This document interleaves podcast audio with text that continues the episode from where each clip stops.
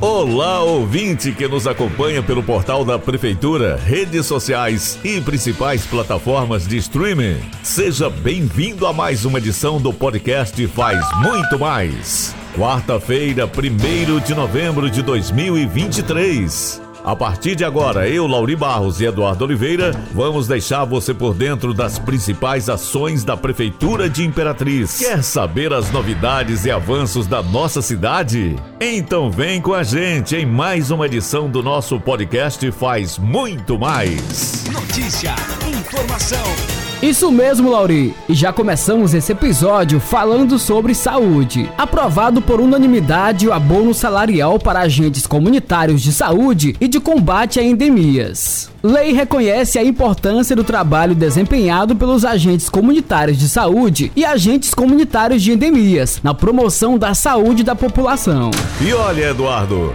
os agentes comunitários de saúde de combate a endemias estiveram presentes nesta terça-feira 31 na Câmara Municipal de Imperatriz, onde acompanharam todos os discursos e a votação unânime dos vereadores, que aprovaram o abono salarial garantido por lei federal à classe.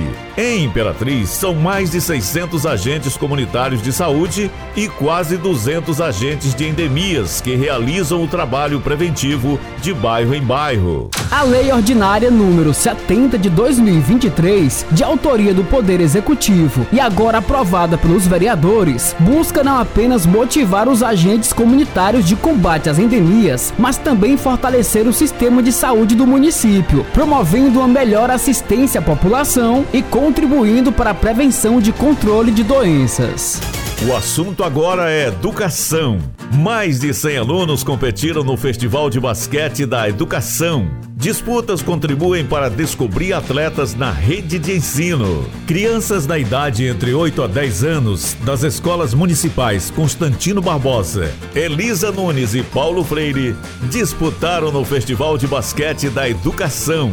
Com apoio da Secretaria Municipal de Educação, SEMED, por meio do projeto Jogada Nota 10, as competições ocorreram no sábado 28 na Escola Municipal Paulo Freire, com a participação de 150 alunos na modalidade basquetebol masculino e feminino. Na classificação do Festival das Equipes Masculinas, a campeã foi a Escola Municipal Constantino Barbosa, em primeiro lugar. Em segundo, a Escola Municipal Elisa Nunes. E terceiro lugar, a Escola Municipal Paulo Freire. No feminino, a campeã foi a Escola Municipal Elisa Nunes. Em segundo lugar, Escola Municipal Constantino Barbosa. E terceiro lugar, Escola Municipal Paulo Freire. Conforme o secretário de Educação, José Antônio Pereira, o Festival de Basquete foi mais um encontro de preparação e aprendizagem no esporte. Realizamos o campeonato de basquete com o intuito de proporcionar práticas e ensinamentos para as crianças de modalidades, preparando futuros atletas para competições, destacou José Antônio. E falando agora sobre esporte, definidos confrontos da segunda fase da Copa Imperatriz de Futebol de Bairros 2023. Estão definidas as 16 equipes que seguem na disputa pelo título da Copa Imperatriz de Futebol de Bairros.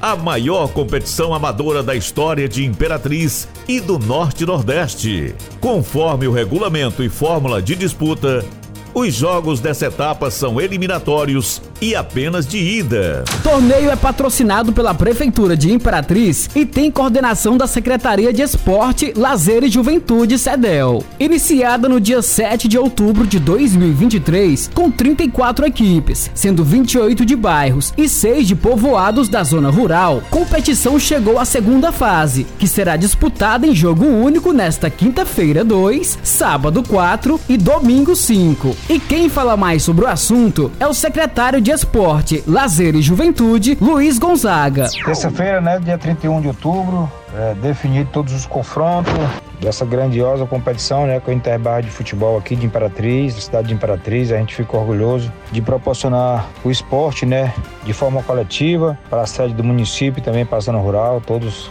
contemplado de forma é, unificada e a gente fica muito grato em poder ofertar o esporte de forma direta a quem pratica. Né? A gente agradece aqui o apoio total da Prefeitura de Imperatriz através do nosso prefeito, Dr. Assis, que é um do esportista nato, que tem apoiado o esporte de forma brilhante na nossa cidade. E o Interbairro é uma competição grandiosa que veio para marcar essa gestão. Então, rumo agora à segunda fase, né? Onde tem 16 equipes e vai ficar apenas 8, né? Sorte a todos. E a gente encerra esse episódio falando sobre limpeza pública. Operação Imperatriz Mais Limpa segue cronograma, levando serviços por diversos bairros. Equipes da SLP trabalharam nos períodos diurno e noturno nesta terça-feira 31. Dentre os trabalhos realizados estão o roço, a capina e a raspagem de terra. As tarefas acontecem por equipes diferentes em vários pontos da cidade, como no centro, focando a ação na rua Floriano Peixoto, no bairro Bom Jesus, iniciando na Avenida Banho Júnior e se estende até o cemitério do bairro. Além desses, tem o trabalho de limpeza de riachos do Bacuri, trecho da BR-010, a rua Dom Pedro I e também o Riacho Cinco Irmãos, na rua 1 de Maio. A equipe destinada atua na remoção de entulhos, visando reduzir os riscos de alagamentos, principalmente agora, onde o período da chuva dá os primeiros indícios. A SLP segue o cronograma, retirando entulhos e com o serviço de cata-treco nos bairros Vila Lobão, Vila Redenção 1 e 2, Parque das Estrelas, das Palmeiras e Amazonas. Na Avenida Pedro Neiva de Santana, tem o serviço com caminhão-pipa atuando para desobstruir sistema de drenagem no trecho entre a Rua Duque de Caxias, a rotatória da Faculdade da Facimp.